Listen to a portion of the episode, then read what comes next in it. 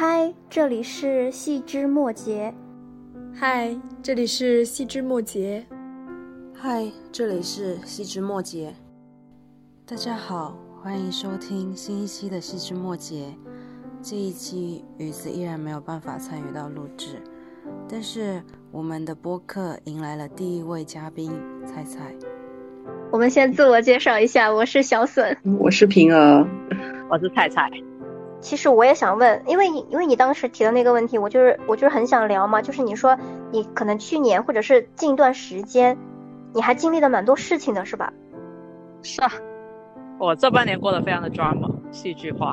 方便详谈吗？详谈就是，那我问你们一个问题：你们觉得一个人经历什么时候是最痛苦的？我觉得，就像我刚刚说的，经历那种难以挽回或者是那种遗憾的感觉，我觉得很痛苦，因为我就会老是去想他嘛。平儿呢？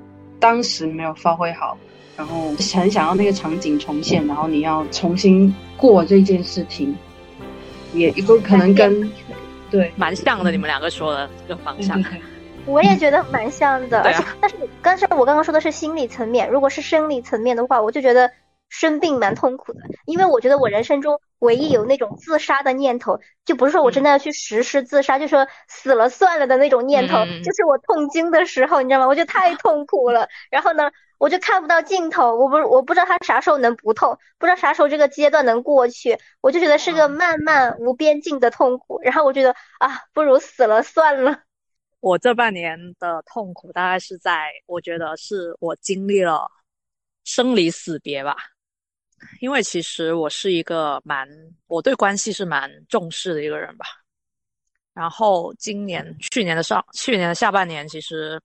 我是经历了生离死别，然后也算是，特别是死别，对于我自己来说，是我二十多年来第一次经历我身边亲近的人离开我，然后也是半年来经历了三个。天呐，所以我然后还是每隔每隔一个月一个，所以当时我是三个月，我进了三次殡仪馆。啊。所以当时对于我来说是很致命的一件事，就是对于我自己来说，我很记得我有一天，就是我第一个离开我的是我的直属上司，他是意外离世，所以非常突然，就是他对于我的意义就是亦师亦友，我们两个的关系，他是溺水身亡了，所以当时是一件非常突然的事情，甚至是可能他在出事前几分钟我们还在聊天。然后他就走了，然后他走了之后的一个月后，其实我自己都没缓过来多久，因为他是一个非常好的人，所以我一直觉得说，如果是一个坏人走掉，可能我都没有那么痛苦。他就是一个非常温和的男人，然后他的他对家里又很好，他又有个老婆跟孩子才四五岁，然后对他孩子又非常好。然后在我们部门里，他就是一个非常温和、负责任的一个存在。然后对于我而言，他就是一个像老师一样的领导。然后也会，我们也会聊很多除开工作以外的事情。所以算是第二，就是我们两个又是彼此的微信置顶，可能除了双方亲近的家人以外，就是彼此的微信置顶的这种关系。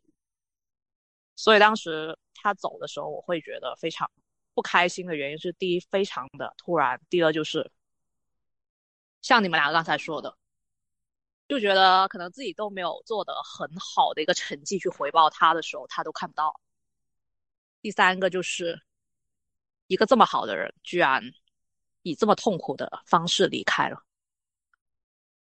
嗯，哎，我方便问一下，他是游泳还是？不是，他是因为他喜欢玩无人机，嗯，然后他后面去捡无人机的时候掉进水塘里，溺水。他本身是会游泳的吗？还是不会的？他本身会的。哦，可能。但是估计那个水池的环境很复杂吧，我们谁都不知道，因为具体很多细节我们也不敢再去了解了。对，所以当时就觉得，特别是那一天在追悼会看到他的家人也很痛心啊，就他真的是个非常好的丈夫跟爸爸。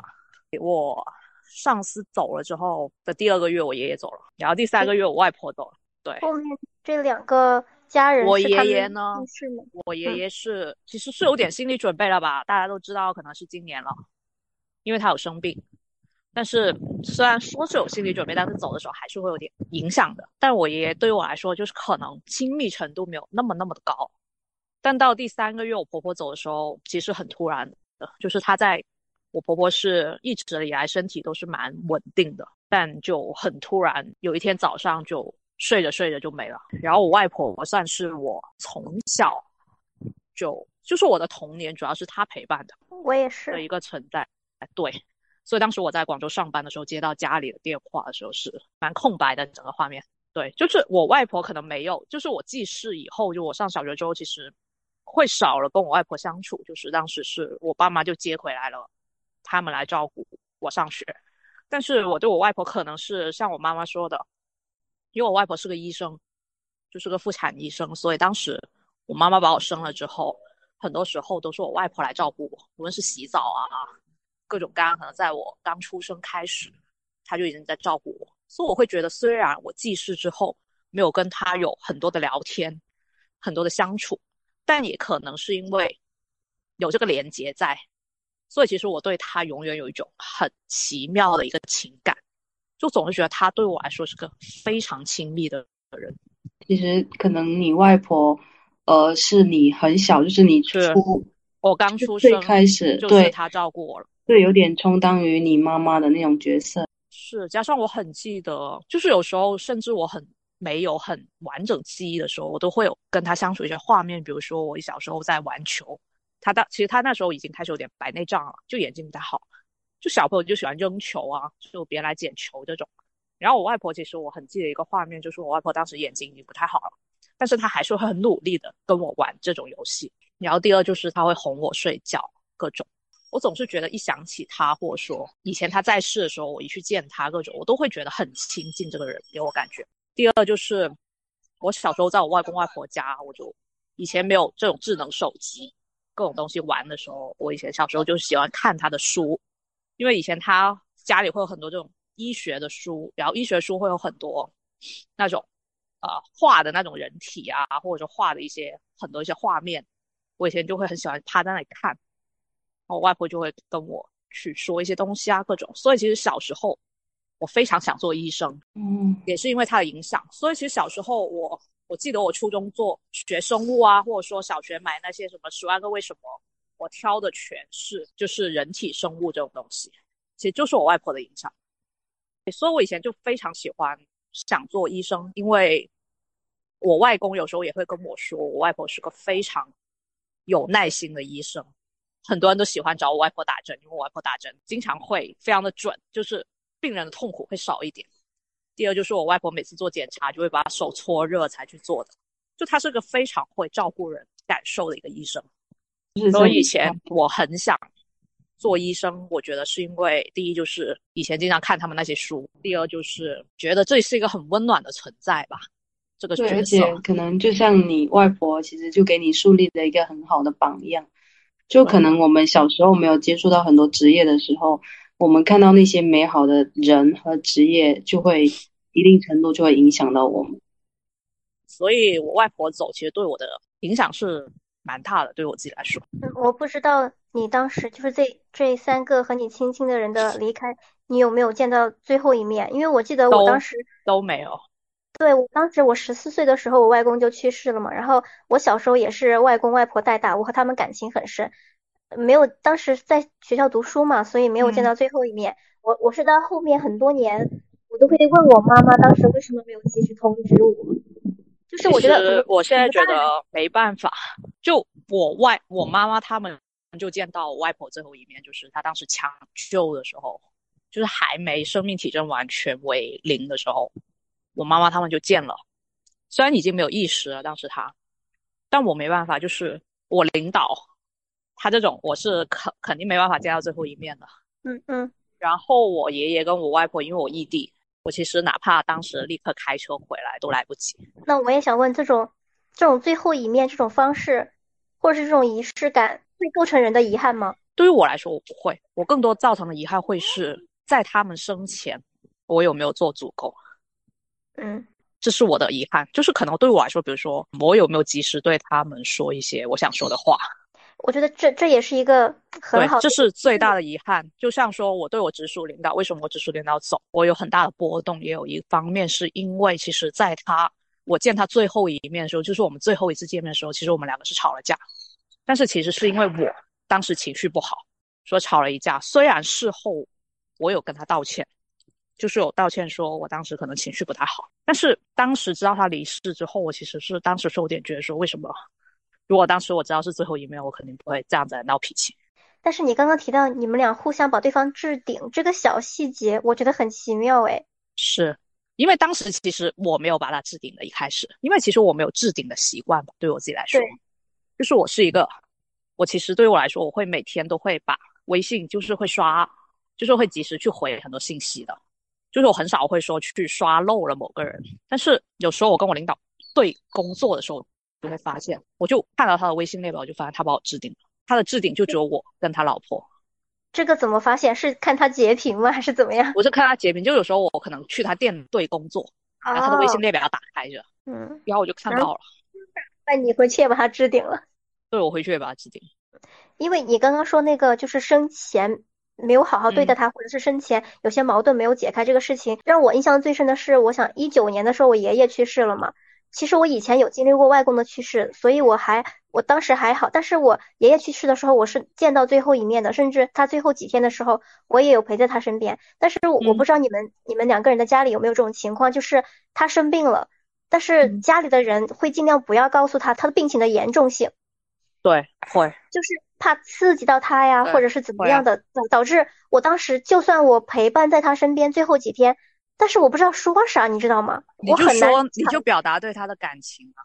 我现在觉得我最遗憾的很多点是会在于说，有很多话可能也是我我这个人从小的原因吧，就是可能我会很羞于表达感情。我对身边的人，就是我以前无论对朋友、对爱人、对家人都是这样，就是我会觉得我在乎你，我做就好了，就我做出来，你迟早会感受到我是在乎你这个人，在乎这段关系。我很少会嘴上说啊，我很在乎你这个朋友，或者说我很爱你，我想你这种话，我很少。我觉得第一，我会觉得很羞于来表达，我觉得说这些话我很不好意思。第二，就是我会觉得，万一别人就除开家人以外，特别是朋友跟爱人，我会觉得万一别人没有那么在乎我呢，我这样说不很丢脸吗？所以以前其实我是一个非常羞于表达的人，但其实我现在就会发现，经历了这些事情以后，我我会开始发现说，表不表达。特别是我表不表达，其实真的是我自己的事情。但是我不说，别人可能永远都不会知道我心里怎么想。是的，比如说我现在回想起来，我和我爷爷待在那间屋子里，对吧？然后他坐在那里，他当时不能说话，但他意识非常清醒，只是说不能开口说话，因为那个因为那个肺部的那个肿瘤就是压迫了他的喉管还是怎么，就是他不能发声嘛。然后呢，我当时在旁边就照顾他，喂他喝水之类的事情，但是呢。我很难和他敞开心扉。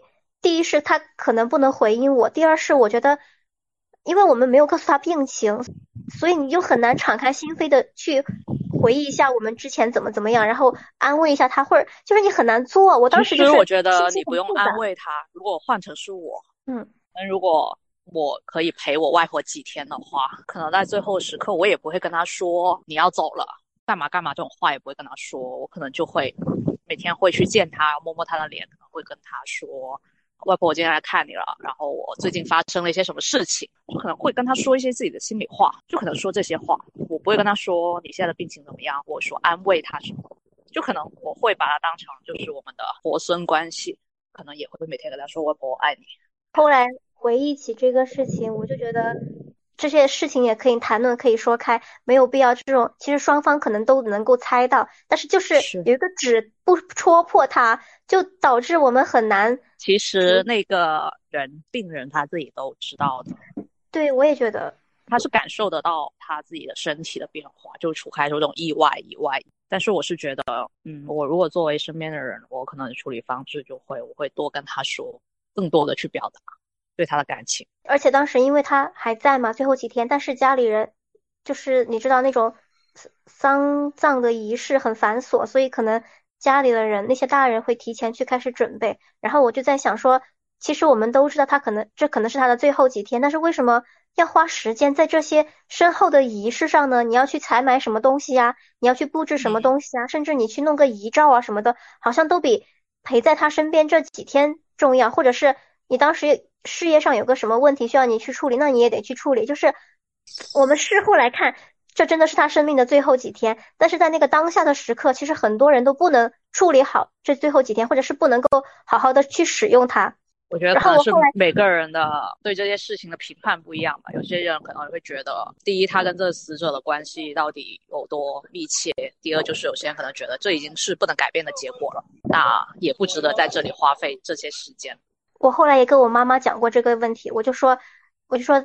这可能是我爷爷的最后几天，为什么爸爸还要出去啊？或者是抽抽个一天时间去忙一下事业啊，或怎么样？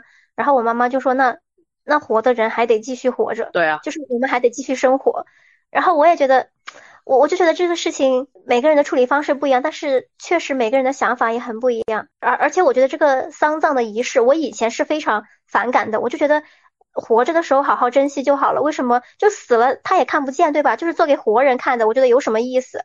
但是我后来经过我爷爷那一次去世，我就觉得好像大家需要通过这一个几天的仪式来消解你的痛苦，让大家身体很劳累，然后让大家有这样一个过程去消解他的痛苦，不然不然的话，他突然离开，然后大家不能够很顺畅的进入我们的正常生活，你就得需要这么几天的时间或这个仪式，然后去消解他。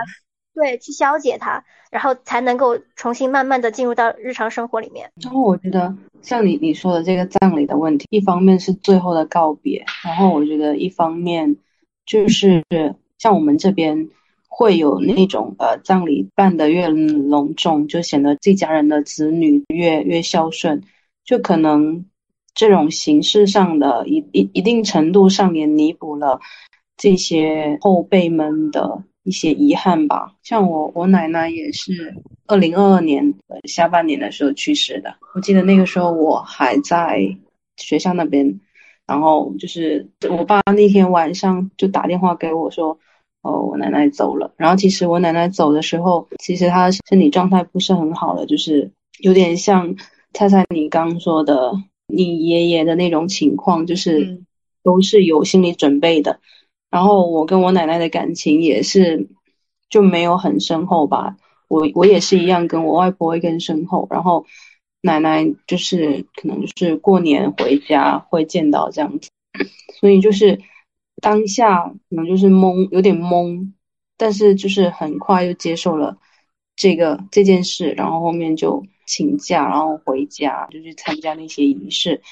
我记得那个过程中最触动我的一个过程，就是我们这边是等到仪式的最后一天才会把试纸放在那个棺材里面，然后就是有一个做功德的人，就是他会念那些经文啊，最后那一下他要就是要装进棺材的时候，就是他会就跟我们那些后辈说，看奶奶最后一面嘛，如果不看以后就看不到了。然后那一下就是很触动，就是感觉真的是生死相隔那种情感，在那个当下就会被激发出来。对我爷爷那个奶奶走的时候，最后一面，那个做法事的那个阿姨也是这样说的，就跟我妈妈、舅舅，我们都在说说，快点叫妈妈了，叫婆婆了，再也没有，再也没有他们叫了。然后我领导走的时候。他的小，他的儿子，他儿子四五岁的儿子，就趴在那个窗户那里看着那个火葬。然后那一刻，他老婆其实当时一直站在那里，还是很坚强的。但是看到那个人把按钮摁进去的时候，就彻底崩溃了。就是那一刻，你就会明确感受到这个人真的要离开。对。然后其实我觉得还有一点就是，为什么那些长辈可以把把他们离开看得很，就是比较冷静。我觉得还有可能还有一点就是。他需要撑着去把后面这些事情做完，加上他们有很多后辈，他们没办法说他们垮了，就是可可能就没有人来照顾这事。其实我是觉得，可能每个人表达情绪的方式也是会有不一样。对，就是说到这个，我就想到，我不知道你没有看那个《请回答一九八八》。你刚才说这个，我就想到这个了。对他，他里面对，他的他们家老人家去世了，就成人可能就只能硬撑了。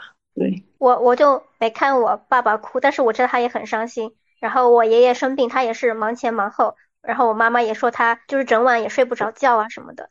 然后我想说的一个事情是，我我觉得我我经历这个死亡这件事情，因为有两个阶段嘛，一个是我外公去世，我十四岁，然后我爷爷去世的时候，我二十五岁了，就是他隔的还是蛮久的。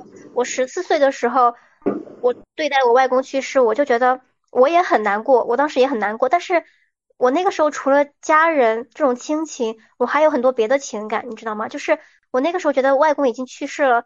这是一个既定事实，我当下很难过，但是我有一些其他的心思在干扰我对他的这种仪式感。比如说，我觉得当时我表妹或者表弟他们都要离开嘛，就是那天晚上就是守夜的那天晚上他们就不在，然后我我小姨或者二姨就让他们先回去了，然后我心里就很不平衡，我觉得凭什么就留我一个人在这里，我就会有那种比较的心理。但是我当时确实是有点不舒服，然后可能身上过敏嘛，然后我就想回家。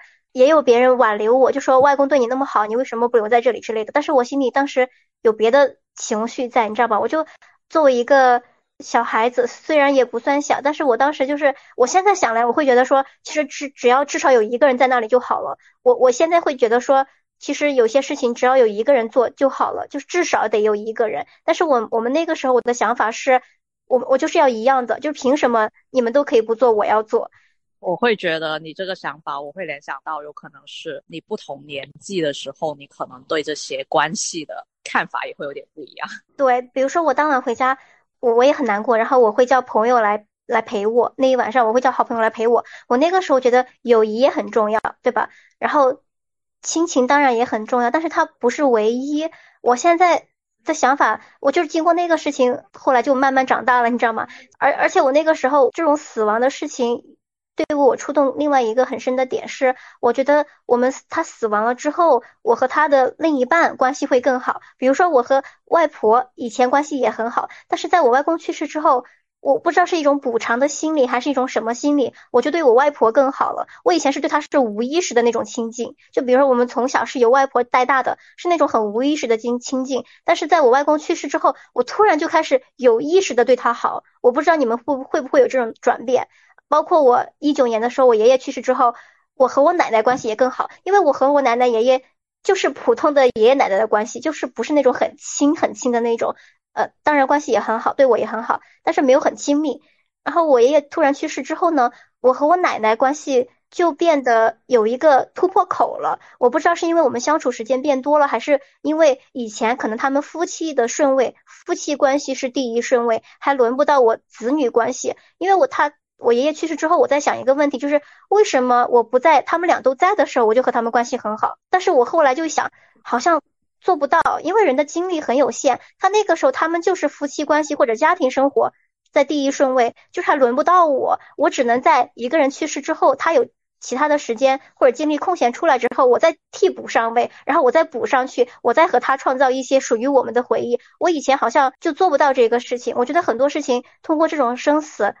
慢慢的会让我觉得我和人的相处有了一些转变，我不知道你们会这样吗？我还好哎，那就说明你以前也相处的很好。就是你你说的那种情况吧，其中有一方不在了，然后一个是补偿的心理，一个就是你原来是你的好是对两个人的，那肯定会分出去。那你现在只剩一个人，那就是全部的好都对这个人。现在我外公外婆两个人还是健在的，就是毕竟年纪越来越大了嘛，我也会害怕有有那么一天。我跟我外公外婆的关系会随着我现在出来工作这几年，可能见面的时间没有以前那么频繁，会没有办法说那么频繁的说哦回去看他们，比较长一段时间才回去一次，然后那一次就会觉得跟他们很亲，然后他们看到我回去也会很开心。每次我回去，我外公就会从他的那个小柜子里面。拿那个饼干给我，就是那一下就感觉我还是像以前的小孩子一样。但是像我现在长大了，就是当我面对这一刻的时候，其实心里就是很不是滋味吧，感觉他们是在慢慢的变老，然后我却没有办法说花更多的时间陪在他们身边。其实我觉得陪伴是很重要，但有时候就是嗯，我们现在的工作跟生活会造成这种 gap，所以现在。我现在很多转变，我可能会变成是偶尔就是经常也会打电话给他们。后也会跟他们说一些我自己工作上的事情啊，去问候一下他们啊，然后去说一下很想他们啊这种话来对他们好。特别是其实刚才平儿说那一点，说每次回去他们会拿这个饼干各种，其实我就会想起我外公也是这样子，就是在父母跟长辈面前，我们永远都是个孩子，就是无论长到多大，但我外公，我每次回去就是。我特我记得有一次回去，他就是在那里找东西，我就问他在找什么，他就说在找你啊，之前你跟你表弟小时候拍的一张合照，因为我表弟现在去了美国那边留学，特别疫情之后就很久才能回来一次，但是我外公就非常珍藏那些合照。他就经常会拿着那些合照说：“你们两个以前一起玩的时候玩的多么好，你们两个。”我就觉得好像在他们的脑海里跟印象里都会是我们最孩子的那一面吧。其实你刚刚菜菜聊到那个陪伴的问题，我觉得这里面有一个矛盾的点，就在于我们把它想得很理想化。比如说，我我们都觉得应该要多花时间陪伴，但是。你真正在一起相处，比如说有些时候，尤其是和父母，又会吵架，你知道吗？所以我有有些时候又觉得不能在家里待太长时间。不知道你们会不会有这种感受？会，但是我觉得陪伴这种东西就是高质量的陪伴。对，所以我们就是你要磨合，我我觉得要磨合出来你跟他们的一些相处。对啊，因为我们都觉得要陪伴家人，但是有些时候在外地的时候。又没有那么愿意回家，或者是回家感觉待太长的时间好像也不太好，所以我觉得这是一个有一点点矛盾的地方。这就像现在说的，要不要搬出来住，还是跟父母一起住，有时候也会有这个矛盾。是，可能自己住就会很自由嘛，对，没有父母的约束。但我觉得就是要有那个频率吧，就可能有时候是待对着太久，可能会容易有矛盾、有争吵，那可能就是。哪怕不在同一个地方，但也要保持那个联系的频率了。哎，那你们有想过自己的死亡吗？就比如说，如果哪一天我突然想过，因为有有一次在那个出租屋里嘛，然后就二十楼，我要去关窗，然后我当时犯傻，你知道吗？就是那种呃往外推开的那种窗，它其实可以从下面给它捞回来，但是我就要探出身子去去拿那个把手把它关回来。我现在想起来很后怕，就是。我是探出身子去从上面关窗嘛，然后是二十楼，我觉得要要是我突然摔下去，后果不堪设想。然后我经常想起来这个瞬间，我就会很后怕。但是其实在我平时的日常生活中，我是一个不太怕死的人。然后我就觉得我我我最理想的状态，我就就是随时死去都没有遗憾的状态，就是我非常想追求的状态。然后我不知道你们是怎么看待，如果自己的哪一天突然走了，或者是发生意外会怎么样？没有想过吗？菜菜，你先说吧。你刚不是有有要说的？我曾经想过这个问题，有两个关键时刻想过。第一个就是因为我从小身体就不太好，就底子比较虚的吧，我经常生病，然后所以我总是会觉得我哪一天就会病死了。所以当时我还当时有看一些纪录片，就《人间世》这种。医学纪录片，然后里面有讲到什么器官捐赠，我那时候还领了一个这样的证，我还跟我妈说，我说我领了这样一个证，如果有一天我走了的话，你一定要把我的遗体捐赠出去。当时我妈还觉得很晦气，就是突然间说这种话，但是我当时就跟她说，我说挺正常的，啊，就肯定有一天都会走的嘛，就是看谁先走。我当时是我当时说法就是我觉得很坦荡的告诉彼此，你希望你走之后的一些心愿也挺好的。就是他们可能会，对方可能会知道怎么做会是也是你想要的，所以当时我跟我妈其实是有讨论了，说如果有一天我们两个谁先谁走了，然后希望对方怎么做，比如我妈就会很坦诚跟我说，她也希望我把她的遗体捐赠出去，然后她希望我把她安葬在哪里，然后希望是那个仪式又是怎么样。其实那天我会觉得聊得还蛮舒服的两个人，然后。我第二次很想这个东西是，也是上半年，也是这一个半年发生。就是其实我刚才说到的很魔幻的事，这就是我第二件很魔幻的事。我出了一场车祸，那是我离死亡很近的一次了，在我的人生经历是，所以我现在没办法回去上班。哦，就是跟死亡擦边而过吧，对我自己来说。我觉得今年发生了很多事情，无论是我几个亲人的离世，再到我自己发生的事，这件事就会永远在警醒我一件事，就当下真的很重要。无论是对自己还是对身边的人。那三个亲朋好友的离世给我的感觉就是，我有我可能会有一些东西是还没来得及跟他们说，他们不知道。那到我自己身上，我就会觉得说，如果我真的不幸走掉了。那对于我来说，我会有很多事情还没来得及，也告诉我身边的人，那可能在他们心里也会是个遗憾。那如果现在问你们还没有来得及告诉身身边人的事情，关于自己的事情是什么？那你们会想要跟他们说什么呢？关于自己的事情，其实对我家人来说的话，最想说的还是我很爱他们的。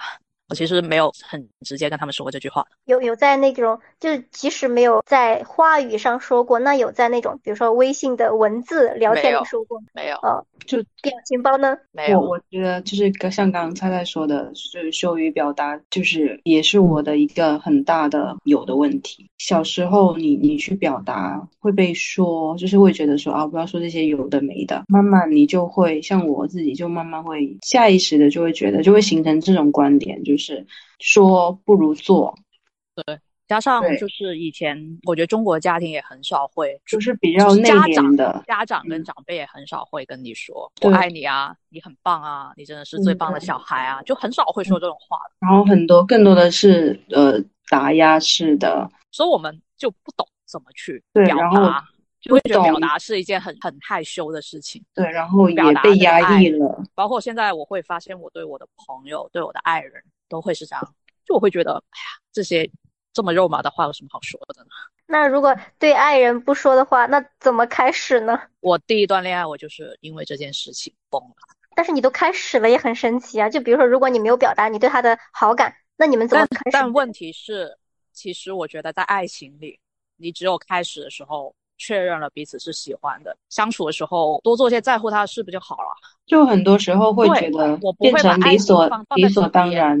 对我不会把每天说爱你想你放在嘴边，我不会。但是我后面我会发现，其实单纯做，第一就是对方接收信号未必跟你是同频的。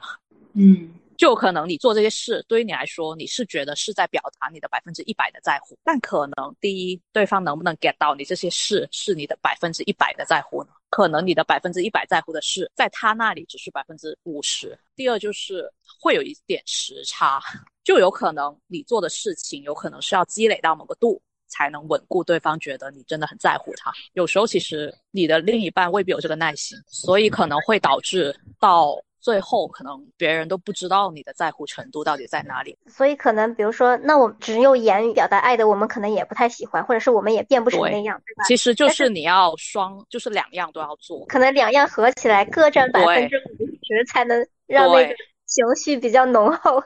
那平儿有对家人或者是其他的人很明确的表达过我喜欢你或者我爱你这种意思的话语吗？我我没有，就是这么直接的，是很少的。几乎没有吧，但是我也是这半年慢慢会有表达，可能像我跟我妈妈比较多，但是我会经常发表情包，就是各种爱你的表情包，也 不会直接打字说。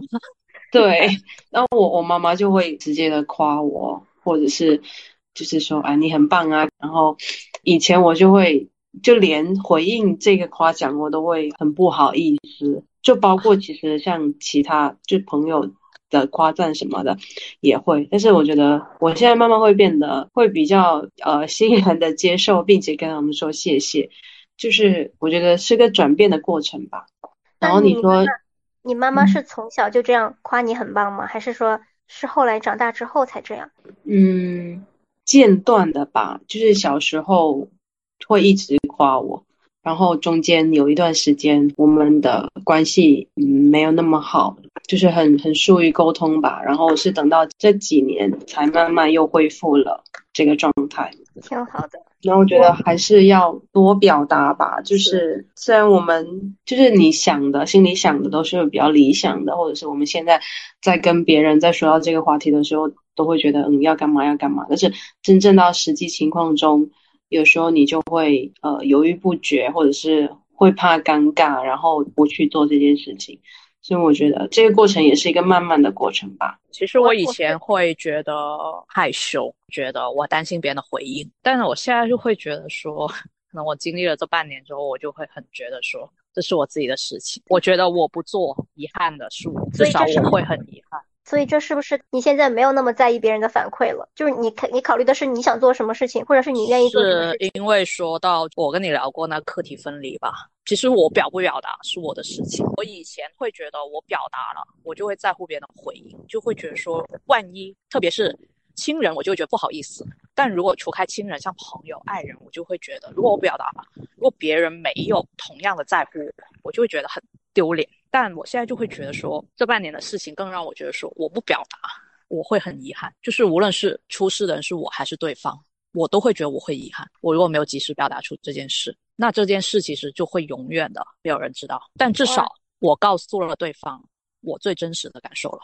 那至于怎么回应或说怎么样，那是他的问题。但是至少他知道我是怎么想的。就算他可能你说了，他也不知道你你是这样想的，他也理解不到你这样想。但是在你这里。你已经这件事情是 OK 了。以前我会觉得，或者说以前我会觉得，我表达了就要解决，就是可能我把这件东西说出来了，它一定要有个结果。但我现在觉得说，不一定要求个结果才能去表达，就有些事情我不能以这个目的性来导向吧。所以我觉得这可能也是更，包括你刚刚说的，更在乎当下吧，更在乎自己的的感受。或者说，其实也有在在乎对方吧，因为我会觉得，特别是车祸之后，我就会觉得，万一当时走的人是我的话，可能对方也不知道我在想什么。你你现在你现在身体是一个什么样的状况？嗯，就疗养了，因为我撞到脑部，就是一段时间的恢复期。其他地方呢？还有大碍吗？其实主要是手撞撞到了骨头，但是主要是脑部还有心理上吧。所以我现在是有定期做心理咨询。特别我还经历了生离，就是我跟我恋人分开了。我出事后的一个多月，我们就分手了。是跟这个这个事情有直接关系，还是说你们的感情没有到这里？没有直接关系，可能就是两个人因为一些现实的原因吧，还是会考虑到一些家庭双方家庭的一些问题，所以选择分手。我当时也做了一件很勇敢的事吧。我们两个最后见面分手的时候，其实我就对他表达了，就我从来没有当面对别人说过“我爱你”三个字的。我会在微信打字说，会在打电话说，但也没有当面说过。但最后我们分手的时候，我是当面跟他说。我我觉得你描述的这个场景很动人呢，我觉得我听了都好感动。所以你们是在你们决定要分手的那个时刻，你才说我爱你，还是说我曾经爱过你，还是怎么样？不是，我们是分手之后，我送他，因为我们两个是同事，然后但是我还不回去上班嘛，我是回去见他那一面。所以最后我送他的时候，其实我们两个是隔了一个卡闸。嗯，当时他要走，忽然间我就叫住他了。我叫住他之后，我就说一句“我爱你”。所以是在分手之后，嗯，就聊完分手这件事，我就直接说“我爱你”，因为我不是爱过你啊，我是爱着你啊，但只是说觉得到这个地步，可能分手会比较好。那他有什么回应吗？当时其实因为疫情原因，我们两个都戴着口罩。嗯，我看到他愣了一下。因为其实对他来说，他也我觉得这件事其实第一是出乎我自己意料，其实对我来说是个很大的突破。第二，其实我觉得对于他来说，他也会觉得很惊讶，因为他也知道我不是一个很直接表达的人。而且我觉得可能也是那个时刻吧，那个时刻加上这些事情的影响，就像我我就说，如果我以前我不会说这句话，我会觉得都分手了，我为什么要告诉他我还爱他呢？有什么意义呢？说这句话。那你们分手是你们一起商量好决定的，还是说可能是某个人单方面提出的？嗯，其实我车祸前双方都有点觉得有点冷战了吧，开始。但后面我车祸之后，就是两个人还有联系，算是他先提出的。因为我其实是不太勇于去结束一段关系的，加上当时他提分手的时候，其实我自己是挺受伤的，因为对于我自己来说，会觉得我车祸之后是蛮依赖他情感上，嗯。因为当时所有的情况，对我自己来说，就是像我身边一些同事，他知道我这半年的经历，他们都觉得我身上很多事情太难过了。那我肯定很依赖我身边最亲近的这个人，所以其实到最后，我会觉得他是我的止痛药吧。那那你们会觉得，如果我们向一个人表达爱，需要有一个前提，就是我内心里其实有一点点笃定，他会给我正向反馈的吗？就比如说他刚刚。所以刚刚菜菜在那个闸机口和他说我爱你的时候，其实你不管他内心里是怎么想的，你也不管，你也不管他是不是还爱着你，或者是他也爱你，所以你你没有这种确定性，所以你就只是在表达你当下的那个瞬间的感受。是因为除如果我要这个确定的话，我在分手的时候就不会说这句话，因为谁会在分手的时候还会跟对方说爱你？就对方肯定不会给你一个正向的回应的，哪怕他的内心是正向，因为他会给你一个正向的反馈，你就分不成了，你们两个。这样我觉得你就更勇敢了，你知道吗？就是有些时候我们在表达的时候，就不是像你们俩说的嘛。有些时候我们不太敢向别人表达爱，是我觉得就是如果他们没有给我一个很好的反馈，我是不是就不敢，或者这样有点尴尬，有点丢脸，对吧？是我以前的心态就这样啊，就像我朋友他们就会觉得我当时其实不用说那句话，他们他们就觉得第一就是呃，可能站在应该是你的恋人更多来体谅你，来照顾你很多东西。第二就是分手何必说这些话，他都没说。你为什么要说呢？但我的意思，我就觉得说，他说不说，他怎么做是他的事，但我对他的感情是我的事情。那我就是表达我当下喜欢你，可能一个月后或半年之后我不喜欢你了，那也是半年后的事情。所以我才说你其实就是更在乎自己的感受了。我觉得真的很棒，因为我觉得很多来不及了，我不想再经历来不及了。就是有一种没有充分交谈的遗憾，我觉得。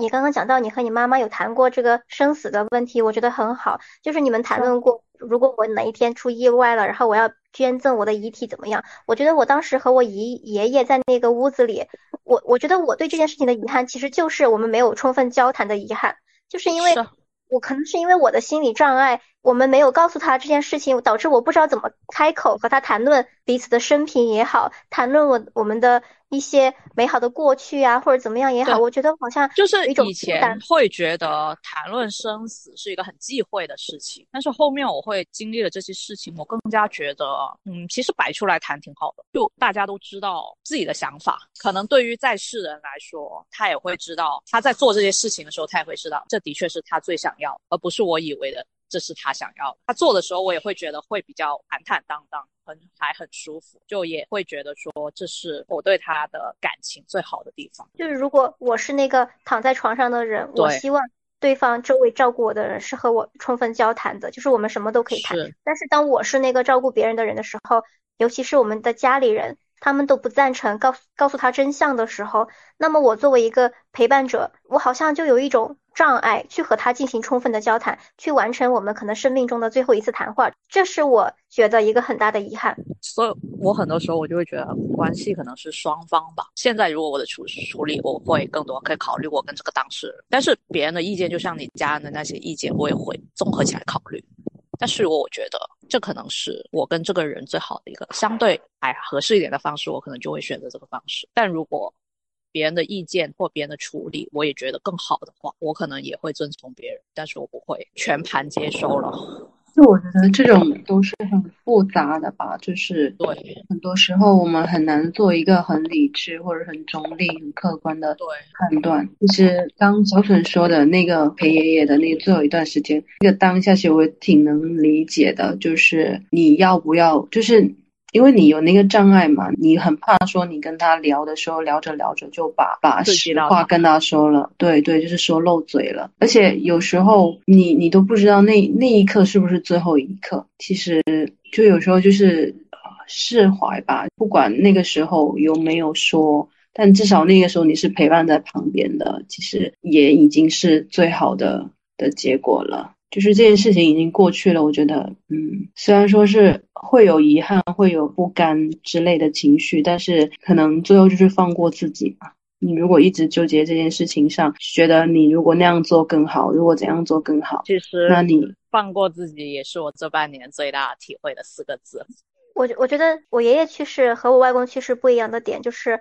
我刚刚提到我外公去世的时候，其实我们这种小辈是没有在身边的，是吧？最后守夜的时候，我们也都离开了。但是我爷爷去世的时候，我就成了那个唯一守在他身边的人，并且我这一次心里就完全没有不平衡，我就觉得说至少还有一个人在这里就够了。我觉得，我觉得就不会想说为什么他们都可以不在，或者是为什么他们都没有来尽孝啊，或怎么样，就是不会有这样的想法。我就觉得说至少有一个人在这里陪伴他，能够。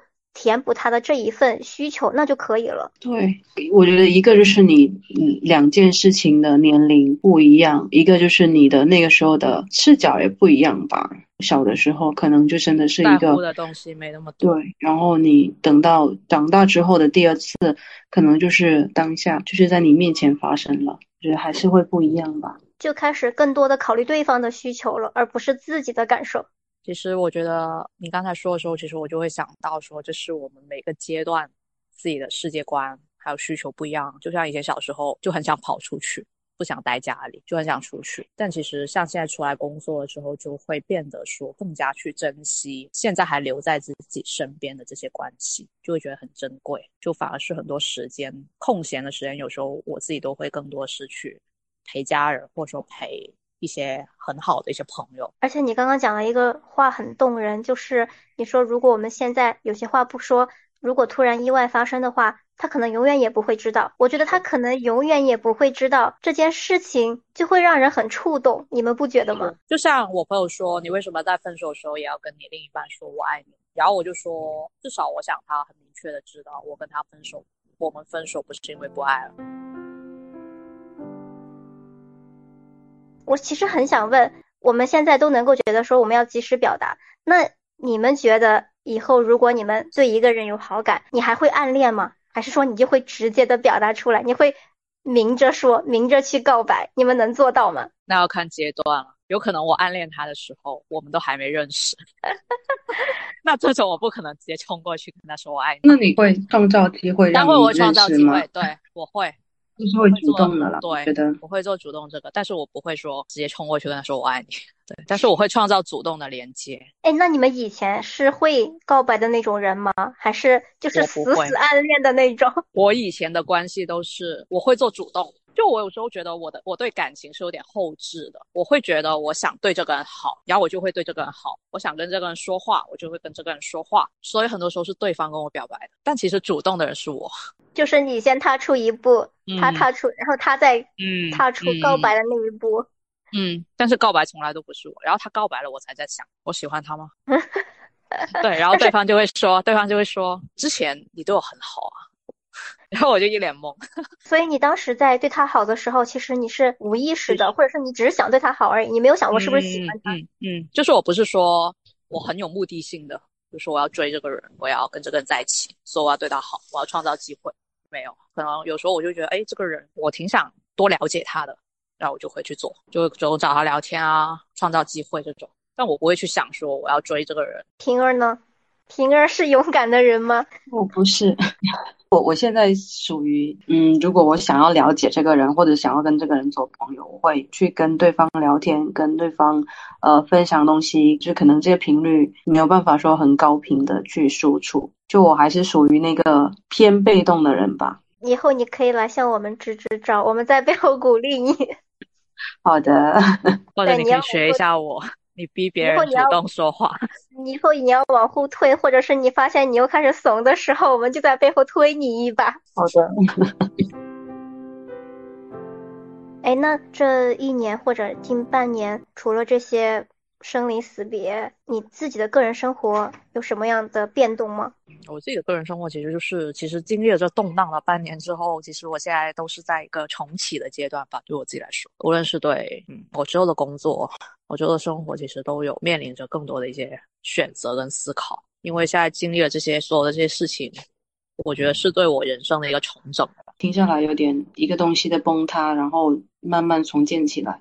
是，就是这个崩塌，他会理解成是，无论是你的，就像我刚才说到这些一些观点吧，及时表达这种发生改变当下，对，其实这个已经是一个很大的冲击，因为以前对我自己来说，我是个很有规划的人，我想，呃，我三年后我可能要做到哪怎样的一个人生阶段，然后我在这个公司跳槽要跳去哪里，会有很多这种设想，然后包括说以前也会想说，啊。两三年后要出国，各种各样会想很多这些东西啊，呃，然后有时候就会忍辱负重，嗯，就可能当下过得并不开心，但是有时候就是为了达到下一步的目标。但现在会觉得说当下也很重要。那你从就是说整个观念崩塌了，然后到现在就是转变到现在这样一个观念，这个过程就是是一瞬间的过程吗？还是不是？不是。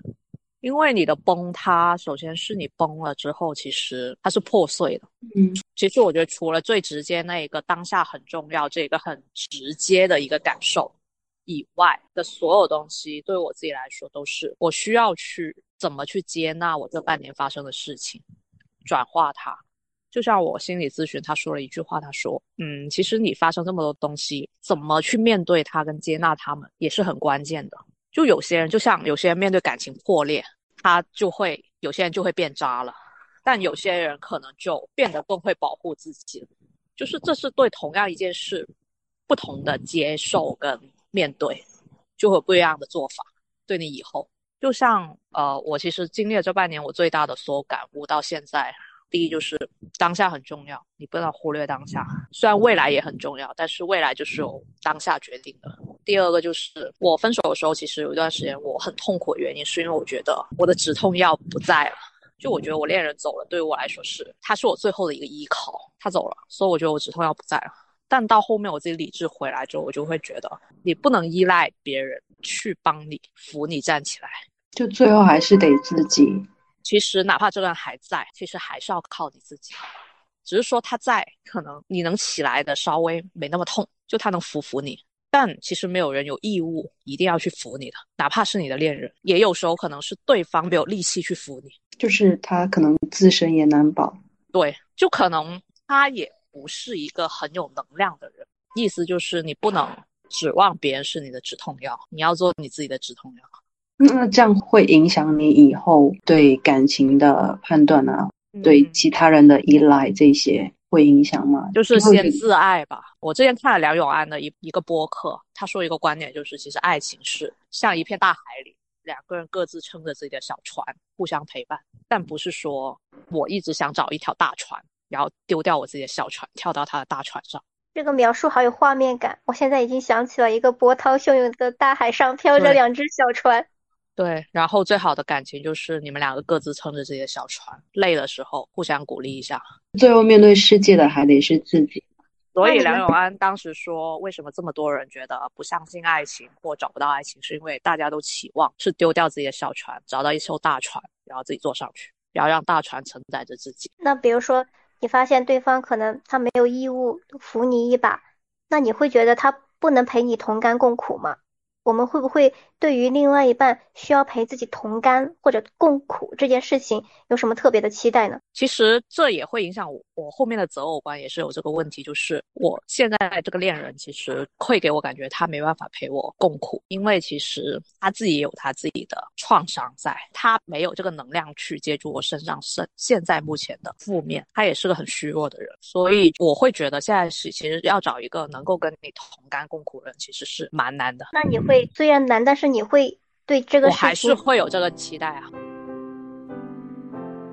其实说起情绪，这个也是我近期洞察到的第三点，就是要学会怎么去陪伴别人吧。可能是我经历这些大大小小的事情，导致我会发现，其实现在很多人作为朋友或身边人，怎么去。陪伴对方，就比如说要学会知道一件事，就是情绪它是应该拿来接纳，不是拿来被评价。这是我最大的一个感悟，就是让它存在。是，我们会发现，我们对身边的人，或者身边的人对自己，我不知道你们有没有这种经历吧？我会觉得局外人太习惯以理性思维来陪伴隔壁这个人，就比如说，对。其实从小到大，我身边的人说发生一些什么什么事情，我很不开心。可能很多人就会跟你说，这个人不值得你不开心，你不值得为了他不开心这么久。就会展开一段说教。对他们就会说，这个人怎么怎么坏，你怎么还为这个人这样这样这样？他都这样对你，你为什么还会不开心？对，其实很多人就会这样说，包括说像以前父母有时候也会说，这点小事不要不开心了。其实所有这些观点都指向一个。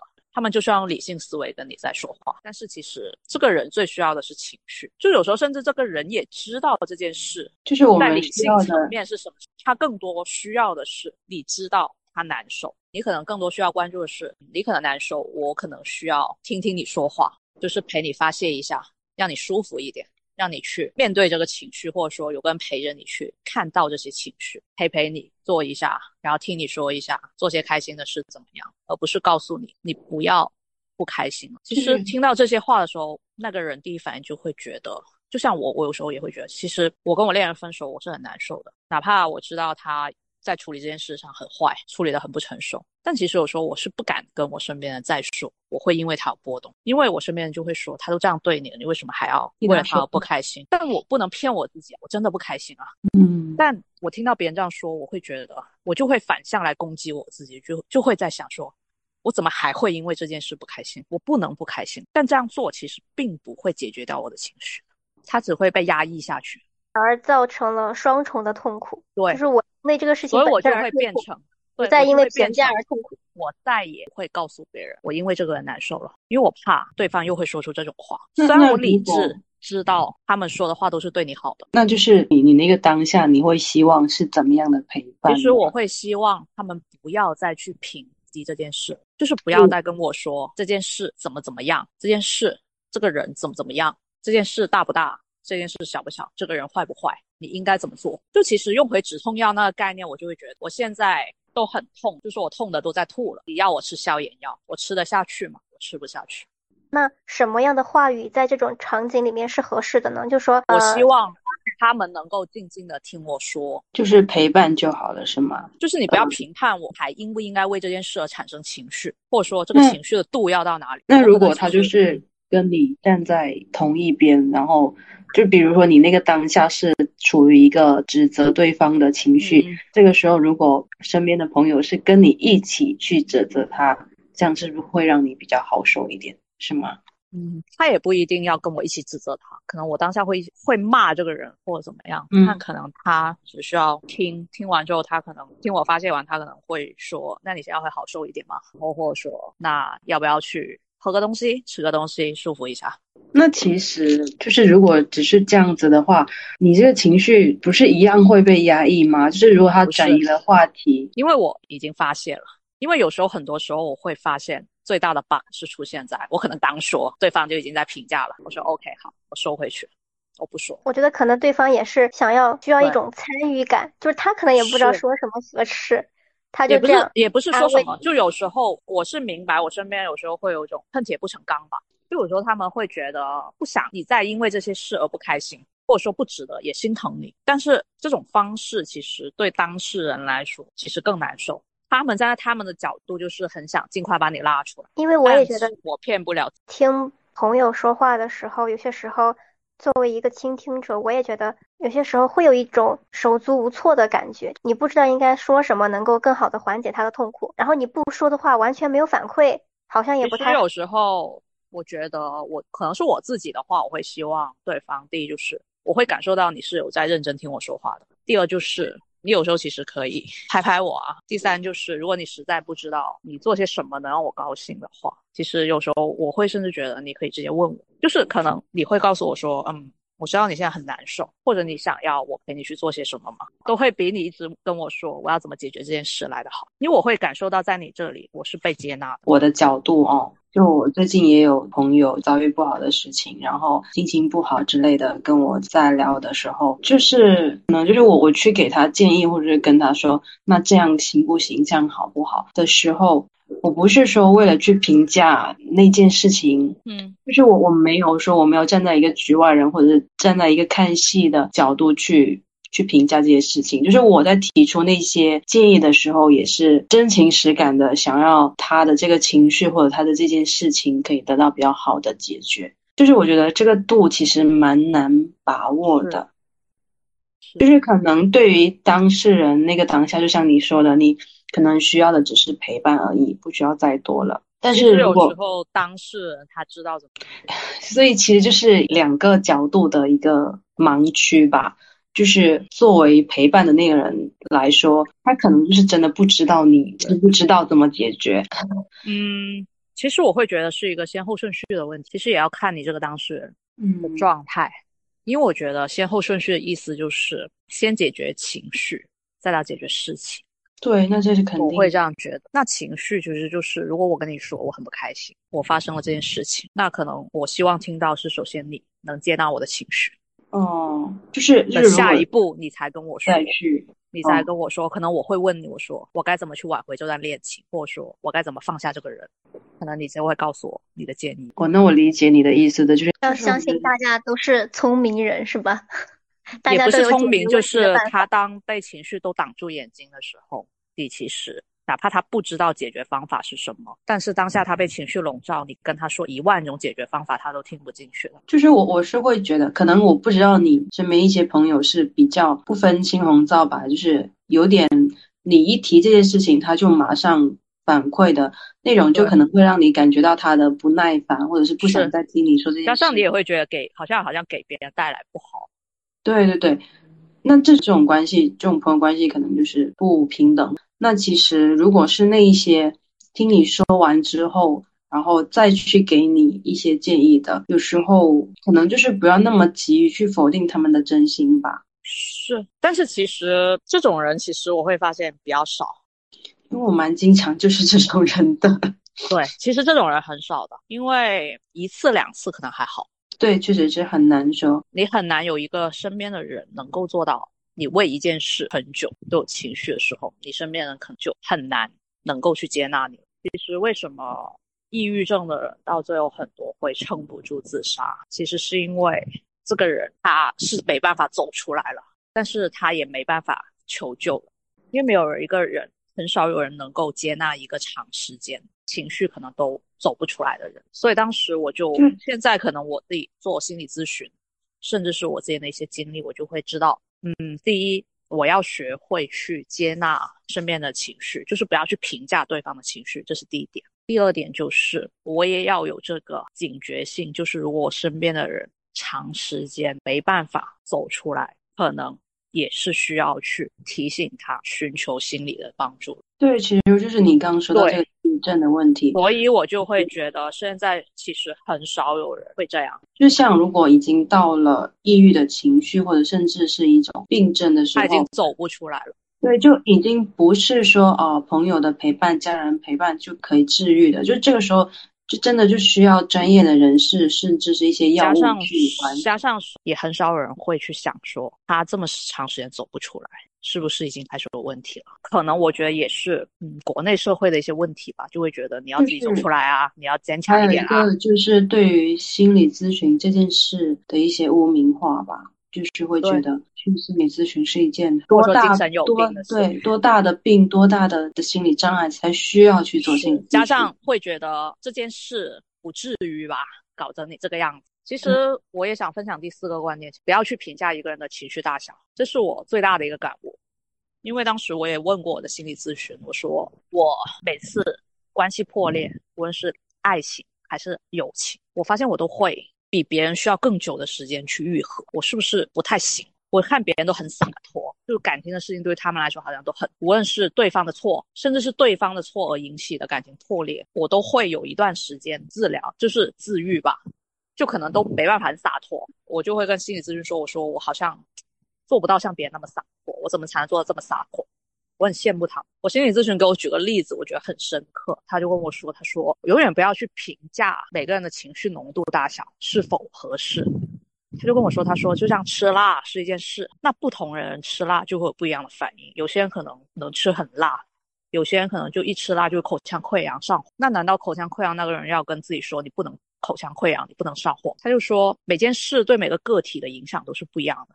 那你每个个体本身就有不一样的生理结构，跟不一样的人生经历。同样一件事，可能对一个人来说是很轻如鸿毛，但可能对另一个人来说就像天崩地裂。但同样的，可能换成另一件事，对于那个天崩地裂的那个人来说，可能就很轻了。一样的。所以，哪怕同样一件事发生在不一样的人身上，不一样的结果很正常。就你不要以自己的经历过这件事的一个缘由，就去肆意去评价别人值不值得因为这件事而这个样。我觉得他这一点说的非常对啊。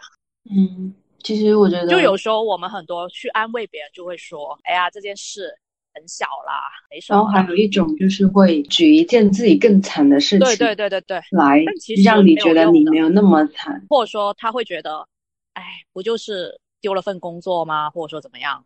你还有怎么怎么样的东西，这有多难的？但是你可能永远都不知道，可能这个东西对他来说很致命。嗯，这种我觉得就是可能要。一个是尊重每一个人的主体性吧，每一个人对于这个世界的感知力是不一样的，然后对很多事情的感受阈值也是不一样的。是，在有了这些洞察之后，我会发现，其实环观我现在的环境，其实能做到这两点的真的非常少，非常非常少。这也是为什么，嗯，我会觉得。这是一个国内可能对心理健康的一个认知吧。对，就是其实往小的说就是心理方面的，那往大了说，其实就是一个包容度的问题。是，就是包容度，还有你要学会去理解别人，就是理解别人可能以前大家都会觉得理解其实就是我陪一下你，不要跟你吵架，就是理解。希望我们以后大家身边都能有这样的朋友。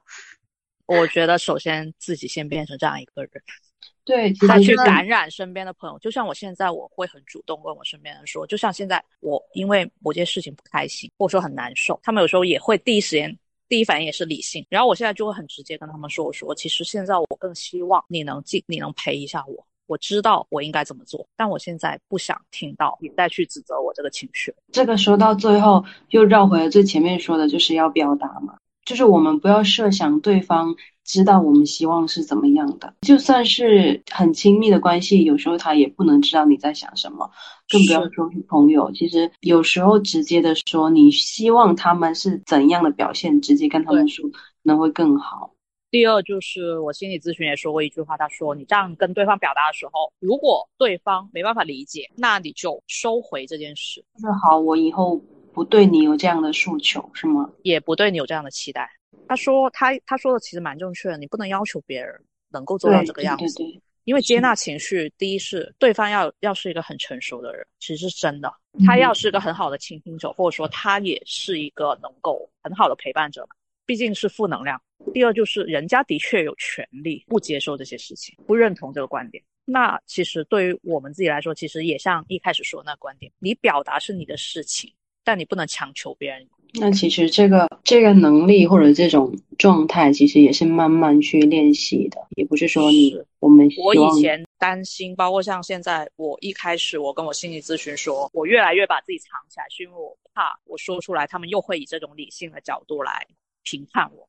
我我觉得很难受，然后我心理咨询也是跟我说，他说你要尝试先跟他们表达，你希望他们，而且有时候可能就是给朋友一点信任吧，就是相信他们是可以听得听得到你的声音的。其实也把这个选择权交给他们吧。对对，不然我们今天晚上就聊到这里。嗯，最后就还是要谢谢菜菜对我们的信任。愿意和我们分享过去这一年他的一些经历和感受。其实这一次聊下来，我自己的感受也蛮多的，会重新去思考一些事情吧。关于怎么去面对离别，怎么去跟家人沟通，然后怎么去面对自己的情绪，跟对待自己的情绪吧。然后在我们节目的最后，我还想要跟大家分享我上个月看的一部电影《少年派的奇幻漂流》里面的一句台词。这句话是男主人公在经历了一次意外的船难，失去了自己的父母和兄弟，然后他自己在海上漂流，最后存活下来之后说的一句话。他说：“我猜人生到头来就是不断放下，但最痛心的就是来不及好好道别。”就还是这句来不及好好道别，就还是会让人觉得很遗憾、很难过吧。所以希望我们都能够放下顾虑，勇敢的去表达吧。